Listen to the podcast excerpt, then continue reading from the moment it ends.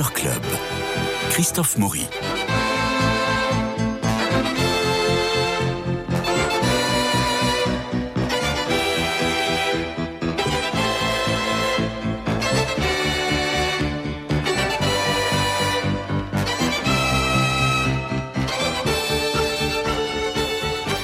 Effet de mode, effet de balancier. Vous savez, on évoque souvent le retour de bâton, le mouvement inverse. C'est un peu ce que nous allons voir en ce moment au musée Marmottan néo-romantique, un moment oublié de l'art moderne 1926-1972. Alors en février 1926, la galerie Druet était-elle déjà rue Royale ou encore rue Saint-Honoré? C'est à vérifier. La galerie Druet expose de jeunes peintres qui prennent acte de l'épuisement de l'abstraction moderniste pour proposer un retour, un retour retour vers une forme nouvelle de figuration. Vous voulez des noms? Alors d'abord, c'est Christian Bérard. Christian Bérard qui va laisser un grand nom sur les scènes de théâtre parisien pour ses décors et ses scénographies. Et puis sa, saleté aussi, il faut le dire, mais ça c'est entre nous. Euh, il y a Léodine Berman et son frère Eugène, qui sont tous deux russes, comme euh, Pavel euh, je vais y arriver, ou le Hollandais Christian Stony et la discrète, la si discrète Thérèse de Bains. Ils sont tous là. Ce sont eux qu'un critique de l'époque va appeler les néo-romantiques dans cette galerie de Ruet. Alors il y a une force chez tous ces artistes qui ont été marqués aussi par les enseignements de Bonnard, de Vallotton. Et puis il y a une question qui se pose. Après Picasso, qu'est-ce qu'on peut encore peindre en effet après les périodes roses et les périodes bleues du génie espagnol? Eh bien c'est ce que nous voyons avec vous, Guillaume Sébastien. Vous nous emmenez au musée Marmottan, au bout du jardin du Ranlac, précisément de rue Louis Bouilly, dans le 16e arrondissement, et nous allons visiter avec vous cette exposition qui vient de commencé et qui se poursuit jusqu'au mois de juin et qui s'appelle Néo-romantique, un moment oublié de l'art moderne, 1926-1972. Bonjour Guillaume. Bonjour Christophe. C'est une exposition incroyable parce que on a réuni ces peintres-là depuis 1926. Alors la question qui se pose, est-ce que c'est une coquetterie de la part de Marmottan? Est-ce qu'ils veulent faire venir le chaland sur quelque chose que l'on ne connaît pas? Ou est-ce qu'effectivement il y a un véritable groupe de néo-romantiques. Je, écoutez, vraiment, je, me suis demandé effectivement pourquoi cette exposition a été organisée euh, par le musée Marmottan. Et Patrick Moriès, euh, d'une part, elle, elle ne ressemble pas beaucoup aux expositions que l'on voit quand même euh, généralement à Marmottan, qui sont quand même direction. Oui, mais c'est quand même des. Oui, c'est vrai, absolument.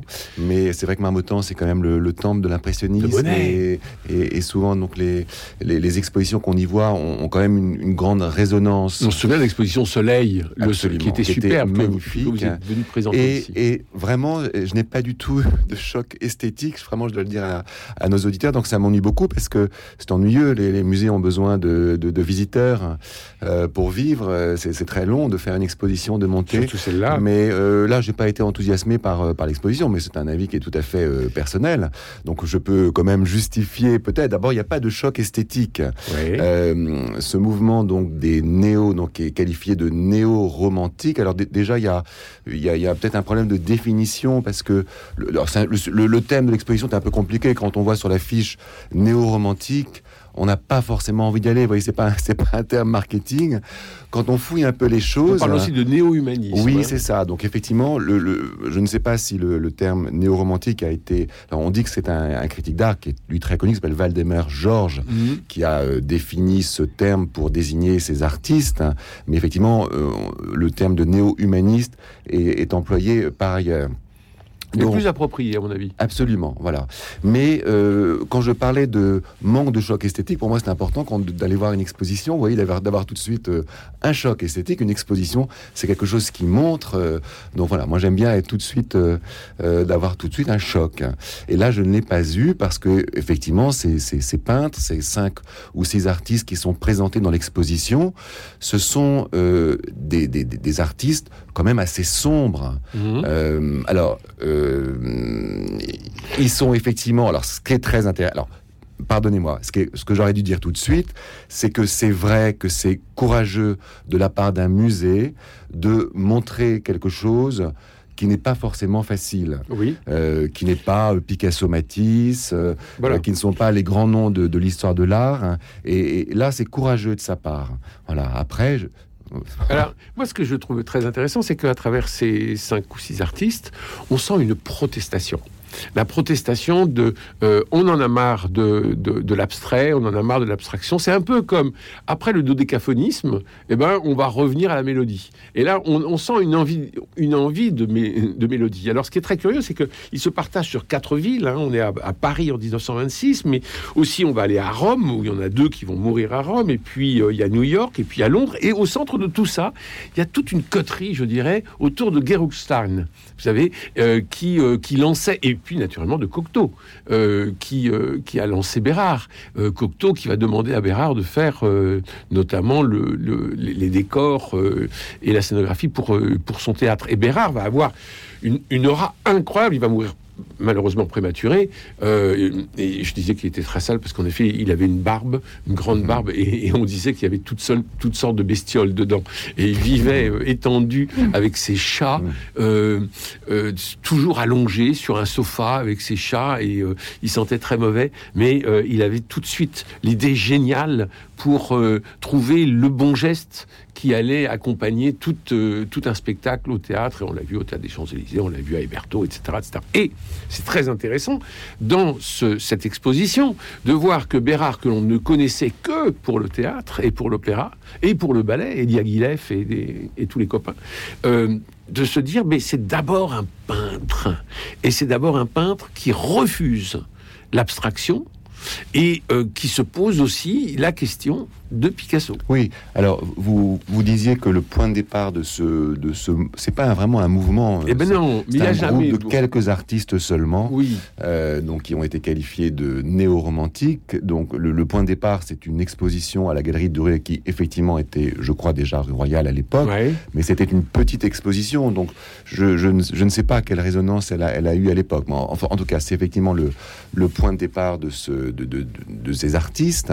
Et ce qui est intéressant oui, on est à une époque où euh, Picasso est, est, un peu à son, à son sommet. Donc, le, euh, Picasso, euh, on parle vraiment beaucoup de Picasso, on parle presque que de, Picasso et de l'abstraction. Donc c'est le règne de l'abstraction. Et on a soudainement ces quelques artistes qui exposent des œuvres qui sont effectivement figuratives, assez très classique. Hein, le, dans la première salle de l'exposition, on voit un tableau euh, alors euh, d'un artiste italien qui a inspiré le groupe, qui s'appelle Cara, euh, on voit un tableau avec trois bœufs en face d'une de la mer, avec un ciel un peu un peu un peu gris, un petit peu plus loin quelques portraits, quelques paysages. Il y a, il y a vraiment un retour à, à une, quelque chose d'assez classique, à, une, vraiment une figuration. Alors lorsque vous voyez par exemple le, tableau de Christian Bérard, j'y reviens, deux autoportraits sur la plage,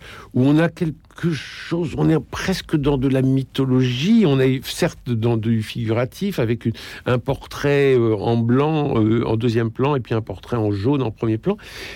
Et tout de suite, en voyant ce tableau, j'ai pensé à Dali. Ah oui, c'est vrai. Alors on est, euh, on n'est pas très loin en termes de date du, du surréalisme. Tout à fait. Euh, on n'est pas très loin non plus de Kiriko, qui est un artiste qui mhm. euh, a inspiré euh, ce, ce, groupe d'artistes. Hein. on n'est pas très loin du théâtre aussi. Les deux tableaux dont vous avez une reproduction devant vous font quand même allusion au, au, théâtre, en tout cas à la, à la mhm. mise en scène. Hein. Alors, ce sont des, des, tableaux qui sont très colorés, ceux dont vous parlez à l'instant de Bérard, hein, qui sont, sont très très encore une fois, je, suis désolé, je ne vais pas non plus casser le moral des gens qui veulent aller voir l'exposition, mais, voilà, moi j'ai trouvé, j'ai trouvé ça un peu triste. Mais alors, quand je dis c'est triste, c'est quand même intéressant parce que les artistes sont toujours des gens qui, sont, qui sont annonciateurs, qui sont prophètes, qui, parlent des, euh, qui parlent du temps présent, mais aussi qui annoncent les temps futurs. Et ça, c'est intéressant. On est quand même dans une période de, euh, bah, de l'entre-deux-guerres, hein. mhm. euh, les années 30, hein, qui est une période quand même qui politiquement devient extrêmement euh, compliqué. Et, on, sent, on sent qu'il y a quand même une, inquiétude dans ces, euh, chez ces artistes, hein, donc qui est euh, représenté par par des couleurs assez sombres et puis même par une, quand je disais une figuration, oui, il y a beaucoup de portraits, mais il y a une figuration qui, alors, je ne sais pas si on peut dire qui s'efface peu à peu, mais en tout cas qui s'efface dans certains.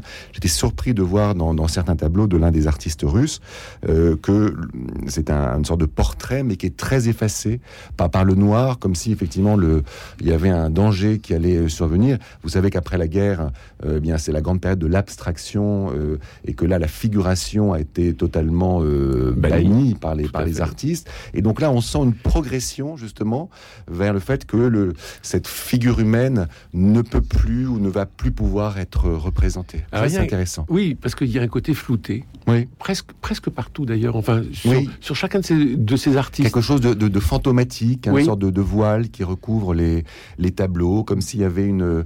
Euh, D'où l'idée peut-être du néo-romantisme. Oui, peut-être. C'est ce, côté flouté qui, euh, qui, qui, fait ça. Alors moi, il y, a, un personnage que je trouve absolument euh, étonnant, c'est Thérèse de Bins. Euh, Thérèse de Bins, elle est née en 1897 à Versailles, euh, et puis euh, elle va rencontrer Léonide Berman et toujours Christian Bérard. Il va y avoir une sorte de, trio amoureux entre les trois, très, très subtil, très étonnant, et elle ne prendra jamais la parole. Et elle va terminer sa vie au poule du, imaginez-vous. Oui en Bretagne. Elle passait ses vacances d'été dans le village du Pouldu, près de Quimperlé, euh, là où Sérusier s'était installé en 1889, euh, et avant d'y créer avec Gauguin l'école de Pont-Aven. Et puis elle va rester toute sa vie attachée à la région, qu'elle va révéler dans, euh, à Léonide, et elle meurt à Bégard, dans les Côtes d'Armor. Et alors il y a ce tableau de paysage breton qui est j'ai trouvé tout à fait étonnant parce que très féminin, très flouté aussi, et, et très discret comme elle devait être, Thérèse de Bins. Euh, je trouve euh, le personnage très attachant à travers les toiles qui nous sont proposées au musée euh, Marmottan actuellement. Alors, c'est, Thérèse de Bins, c'est un, nom qu'on, connaît. dans le milieu de l'art, pas, pas du grand public, mais, mais qu'on connaît. Il y a des, œuvres d'elle au musée Maurice Denis, justement, actuellement dans l'exposition sur, les, sur les femmes. Le, document qui présente l'exposition parle de Thérèse de Bins et, et, dit que justement cette exposition doit permettre de retracer cette, le parcours de cette artiste qui est sous-estimé, certes, euh, bien, bien entendu, sauf qu'il y a quand même il n'y a que quatre ou cinq tableaux de, de Thérèse de Mince qui sont présentés, dont euh, alors il y a ce tableau qui est effectivement assez beau de Bretagne, mais il y a des portraits, des bouquets de fleurs qui sont pas voilà, qui sont pas non plus renversants. Il faut quand même. Non, ça fait parfois ça fait un peu euh, peinture familiale. Euh, oui, c'est vrai. C'est un, un, peu le sentiment, moi, j'ai eu en, visitant cette exposition. C'est qu'il n'y a pas de choc esthétique. On n'est on pas, on pas renversé, vous voyez. Non, non. L'exposition n'est pas bien présentée du tout. Euh, quand on arrive, les, les, informations sont sur des chevalets. Euh, euh la dernière salle, les, les œuvres sont présentées un peu de façon. Euh, alors, je sais pas, c'est peut-être une volonté du, du, du commissaire d'exposition, mais, mais voilà, il n'y a pas, il a pas une, une présentation qui, qui permet de, disons, de rentrer dans le sujet. Enfin, en tout cas, moi qui ne m'a pas permis de rentrer dans le sujet. Oui, vous aviez peut-être mal digéré, non? Non, non, non, mais il est certain que euh, c'est très, c'est très gonflé. Euh, vous savez, c'est comme dans les, euh, dans les mouvements littéraires, on parle de la Pléiade, on parle des hussards, hmm. comme s'ils avaient décidé à la André Breton de faire un mouvement avec un manifeste du mouvement. Ben non, il y a qu'André Breton qui avait ça avec, le, manifeste de, bon. mais là, les peintres, ben, c'est une bande de copains qui euh, prennent pas d'assaut, mais qui prennent une, une, une galerie et qui font une exposition. Qu'il y ait ensuite un critique qui passe euh, en disant, ben voilà, c'est le néo-romantisme parce qu'il a trouvé son mot. Mm. Euh, mais est-ce que ça rentre vraiment dans l'histoire de l'art? Euh, Vraisemblablement pas. Et le, sous-titre Un moment oublié de l'art moderne, 1926-1972, c'est quand même une période très longue, ça fait 50 ans. Hein. Oui, d'ailleurs, je, n'ai pas compris pourquoi la. J'ai compris pour 1926, oui, l'exposition a duré, mais pas 1972, qui effectivement, euh, on n'a jamais vu de mouvement durer aussi, aussi longtemps. Non, donc, donc on ne peut pas dire que ça soit vraiment un mouvement, c'est une espèce de vue d'avion sur six peintres qui, voilà, euh, ont été désignés euh, comme, euh, comme néo-romantiques. Mais ce que je trouve intéressant, c'est quand même le sous-titre, un moment oublié de l'art moderne. C'est-à-dire que oui, en effet, on est dans un art moderne. Et d'ailleurs, c'est pas pour rien qu'il y en a deux qui partent pour Rome et qui vont y mourir parce que la peinture moderne à Rome à ce moment-là, c'est de cet acabit-là. Hein C'est pas, on n'est pas dans Picasso, hein, on n'est pas dans, on n'est pas dans un, dans un, dans un niveau euh, tel que l'on l'a à Paris et qu'on l'aura à New York ensuite. Hein. Je, je, crois le musée d'art moderne d'Europe, c'est pas terrible. Tout au long du XXe siècle et même encore actuellement, euh, un certain nombre de peintres, euh, vous voyez, qui sont un peu en marge des, euh, des grands courants de, de, leur art contemporain. je pense notamment à Jean Clair, vous voyez, qui est un, un conservateur formidable, conservateur honoraire maintenant, qui a beaucoup défendu ces peintres et même actuellement, il y a un certain nombre de peintres qui font partie entre guillemets de ce de, de, de cette école là, vous voyez, qui sont des, des peintres qui ne s'inscrivent pas dans ce que l'art contemporain euh, euh, clame haut et fort euh, tous les jours, ce qu'on voit dans les journaux. Et, ça, je trouve ça très bien et très, et, très louable. Alors, ils sont poussés par, je l'ai dit, Gertrude Stein, Julien Green, Jean Cocteau. Euh, oui, alors c'est vrai que ces, artistes ont été un peu décriés. On, on leur a reproché de ne pas être seulement, de ne pas avoir été seulement des artistes, des artistes peintres. Euh, ils étaient donc, on me dit comme Bérard, euh, un peu un peu touche à tout, puisque Bérard a fait beaucoup de, décors, notamment il a fait les décors de la de la Belle et la Bête de, de, Cocteau, et donc ils étaient très introduits dans la haute société de, l'époque. je crois que c'est Christian Dior qui a fait la deuxième exposition euh, de ces artistes-là. Euh, donc euh, Chanel, Elsa Schiaparelli, enfin voilà, le, monde de la mode était très proche de ces artistes, donc qui ont été un peu définis comme étant des, touches à tout, et certains même mondains. Bérard était un artiste qu'on décrit qui était un artiste mondain, et donc dans le monde de l'art, eh bien c'est des choses qui ne passent pas, qui ne passent pas toujours. Alors il y a un, retour à la figuration dans le contexte du cubisme triomphant, euh, je l'ai dit, mais c'est aussi une peinture euh, de la mélancolie et de la nostalgie. Ah oui, alors ça, c'est ce que je disais au départ, c'est qu'on vraiment on, le ressent euh, quand on rentre dans, dans, l'exposition. c'est pas guégué, hein Non, c'est pas c'est pas joyeux. Non. Les, les, tableaux sont assez assez assez sombres, donc on voilà, donc je, pense que c'est une peinture qui est une peinture de l'époque et qui est une peinture qui, annonce effectivement les, euh, les périls qui allaient, euh, qui allaient venir. Alors, ce qui est terrible, c'est que, enfin, ce qui est terrible, ce qu'il faut, ce faut remarquer, je le disais tout à l'heure en, ouverture, il se revendique quand même de Maurice Denis, d'Édouard Vuillard, de Paul Sérusier, de Félix Vallotton. Euh, mais j'avoue que je n'ai pas trouvé, si un, peu de, un peu de Villard, mais j'ai pas trouvé de traces ni de Vallotton, ni de Denis, ni de Sérusier dans, dans, dans les toiles que j'ai vues. Alors non, euh, sauf que certains de ces artistes ont été élèves, je crois que c'est le cas de Bérard de l'Académie Rançon, voilà. Euh, où certains de ces artistes dont vous parliez, euh, dont vous donnez les noms à l'instant, ont, fait partie. Alors, ce sont des artistes qui les ont forcément inspirés, qu'ils ont regardés, mais on, ne, oui, on, ne voit pas de, de parenté directe visuellement ou même, alors peut-être intellectuellement, je, ne sais pas, mais je, je n'en ai pas on n'a pas une impression euh, flagrante. On ne sent pas de traces esthétiques. Non, pas du tout. Euh, donc je me suis dit, tiens, il n'y a pas d'emprunt, il n'y a pas d'empreinte. Euh, je les ai cherchés, je les ai scrutés. L'exception, c'est effectivement ce que j'ai dit tout à l'heure pour Thérèse de Bins. Oui. je crois qu'il a connu euh, bien connu Maurice Denis, euh, je ne sais plus dans quel contexte, mais en tout cas, c'était deux artistes qui étaient, euh, qui étaient très proches. Alors, qu'est-ce qui donne le. On, s'interroge toujours, le, nom de néo-romantique Peut-être que ce sont les ruines qui interviennent dans plusieurs, dans plusieurs toiles, où on est à la fois dans l'obscurité, la ruine. Donc, la ruine, c'est une connotation médiévale et qui reprend exactement tous les archétypes du romantisme. Et là, on a peut-être cet emprunt ou cette empreinte ou cette trace qui a donné euh, l'idée à ce critique euh, dont j'ai oublié le nom, mais on va le retrouver, euh, de parler de néo-romantique. Quand Valdemar Georges. Voilà, merci Guillaume. Quand il, quand il visite cette exposition. Bon, peut-être que c'est cela, mais en fait, vous avez raison. Oui, alors oui, il y, a ça, mais il y, y, a beaucoup de portraits quand même dans l'exposition. Oui. Et donc le, le romantisme, c'est quand même euh, l'expression des, des, des, sentiments, du, du, moi. Euh, il y a beaucoup de portraits, il y a beaucoup d'autoportraits aussi, euh, notamment de, de, Bérard. Donc là, il y a effectivement une, filiation avec le romantisme, en tout cas le romantisme du, du 19e peut-être. Alors, le, je, je vois euh, Léodide Berman, euh, le, le Malamocco lagune vénitienne.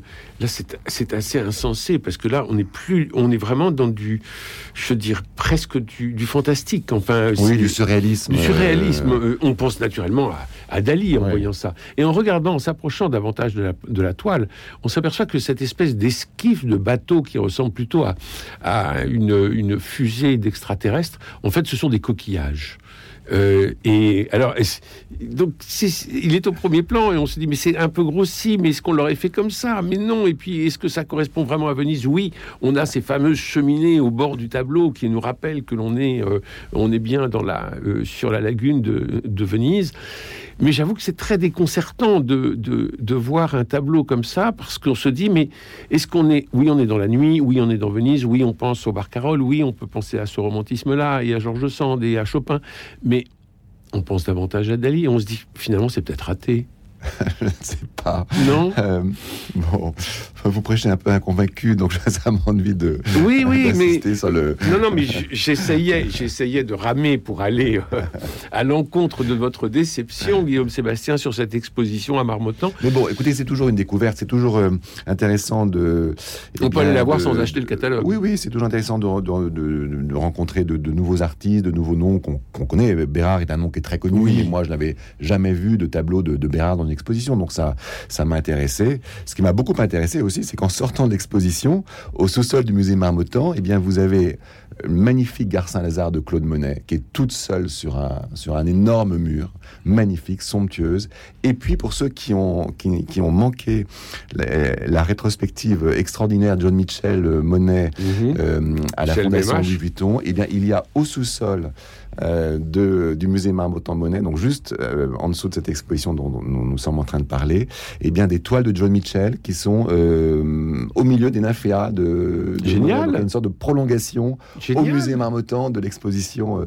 Alors il n'y en a pas beaucoup, il y a trois ou quatre John Mitchell, mais c'est tout à fait intéressant parce que là ils sont au milieu des au milieu des nymphéas de Monet et j'ai j'étais heureux de de les de les revoir, enfin de les voir ici après l'exposition de, de Vuitton que j'ai beaucoup on, aimé. Puis on fait toujours la génuflexion devant euh, euh, euh, Impression Soleil Levant. Alors, qui n'est pas là en ce moment? Mais non Non, alors qui n'est pas là, qui est dans une exposition je ne sais où. Quand vous allez sur le site du musée Marmottan, tout de suite, il vous, il vous placarde un, un message comme quoi, le, évidemment, ce tableau euh, n'est pas là. N'est pas là, et donc, euh, non, il n'est pas là pour l'instant. Bon, s'il fallait classer un peu tous ces, euh, tous ces peintres, moi je trouve assez, assez étonnant les, le, la vie, par exemple, de de, Jean Bourgoin, qui était un, bohème tragique et qui va avoir une vague de conversion sous l'égide de Cocteau encore, euh, et qui va être conquis par le philosophe euh, thomiste Jacques Maritain, imaginez-vous. Eh bien, euh, Bourgoin va rentrer dans les ordres après la Seconde Guerre mondiale et il va devenir frère Pascal. Il mourra en 1966 au Cameroun auprès de lépreux. Donc on a cette espèce de chemin de, conversion et j'avoue que lorsque l'on voit euh, ces, toiles, eh bien, on, se dit que rien ne prédisposait ce, cet homme à, à, mourir comme un saint et comme un saint François au milieu des lépreux. Voilà, il nous reste une poignée de minutes, peut-être trois minutes. Vous vouliez parler d'une autre Alors exposition. oui, d'une autre exposition dont on parle pas mal euh, actuellement dans les, dans les médias de, de l'art en tout cas, euh, puisqu'elle a, elle a lieu au Palais de Tokyo. C'est l'exposition d'une artiste euh, suisse qui Oui. s'appelle Myriam Kahn, C-A-H-N. Alors, qui est un nom qui est connu dans le monde de l'art contemporain, mais très peu connu du grand public. Et c'est la première fois qu'il y a une exposition de cette importance en France, puisqu'il y a 200 œuvres d'elle euh, qui sont exposées. C'est une artiste qui n'est pas toute jeune, parce que contrairement aux artistes qui sont en général exposée au Palais de Tokyo, puisque cette femme a 73 ans. Euh, c'est une femme alors qui, est, qui a toujours euh, euh, été une militante, fervente militante féministe, Mhm. euh, anti-nucléaire, et donc sa peinture est, une, est aussi une peinture militante. Il faut. Alors ça ressemble à quoi? C'est c'est très coloré, c'est figuratif. alors, c'est hum, euh, comment dire? Eh bien, il y a beaucoup de silhouettes, beaucoup de Mhm. silhouettes euh, humaines, Mhm. euh, avec un, un- voilà des, des- des- des silhouettes verticales, des, des personnages debout, euh, avec un visage assez effacé aussi. Euh, et, et donc là, dans cette série qui est exposée au Palais Tokyo, elle parle beaucoup de, de la guerre, hein, des Mhm. guerres, euh, de l'Ukraine en particulier. Euh, donc elle, voilà, elle, c'est voilà, son sujet. Et donc il y a, il y a ces silhouettes qui sont assez assez prenantes. euh, qui rappellent un peu les, les otages de Fautrier, vous voyez, c'est un peu, un peu dans cet esprit-là. Bon, moi je trouve ça beaucoup moins beau que les otages de Fautrier. Euh, c'est pas très, enfin, l'exposition est quand même, ce sont des beaucoup de dessins qui sont punaisés au mur. Certains sont un peu déchirés. Vous voyez, c'est l'esprit du palais de Tokyo quand même. Oui, qui fait, Un qui fait un peu polémique en ce moment d'ailleurs. Et l'exposition fait polémique. Oui. Mais voilà, pour ceux Donc, qui s'intéressent à l'art contemporain, peuvent aller voir cette exposition. Myriam au Palais de Tokyo, et puis euh, néo-romantique, un moment oublié de l'art moderne, 1926-1972, au euh, musée Marmottan de rue Bouilly, dans le 16e. Il me reste à remercier Cédric Cobat pour la réalisation, Philippe Malpeuch pour les génériques, François Dieudonné pour l'organisation des studios, Paul-Marie Picard pour la diffusion sur les réseaux sociaux. Demain mardi, je recevrai Jean Desportes autour du vestiaire américain aux éditions du Rocher. C'est un roman assez décoiffant. Merci beaucoup, euh, Guillaume Sébastien. Bonne journée à tous. Prenez soin de vous. Je vous embrasse.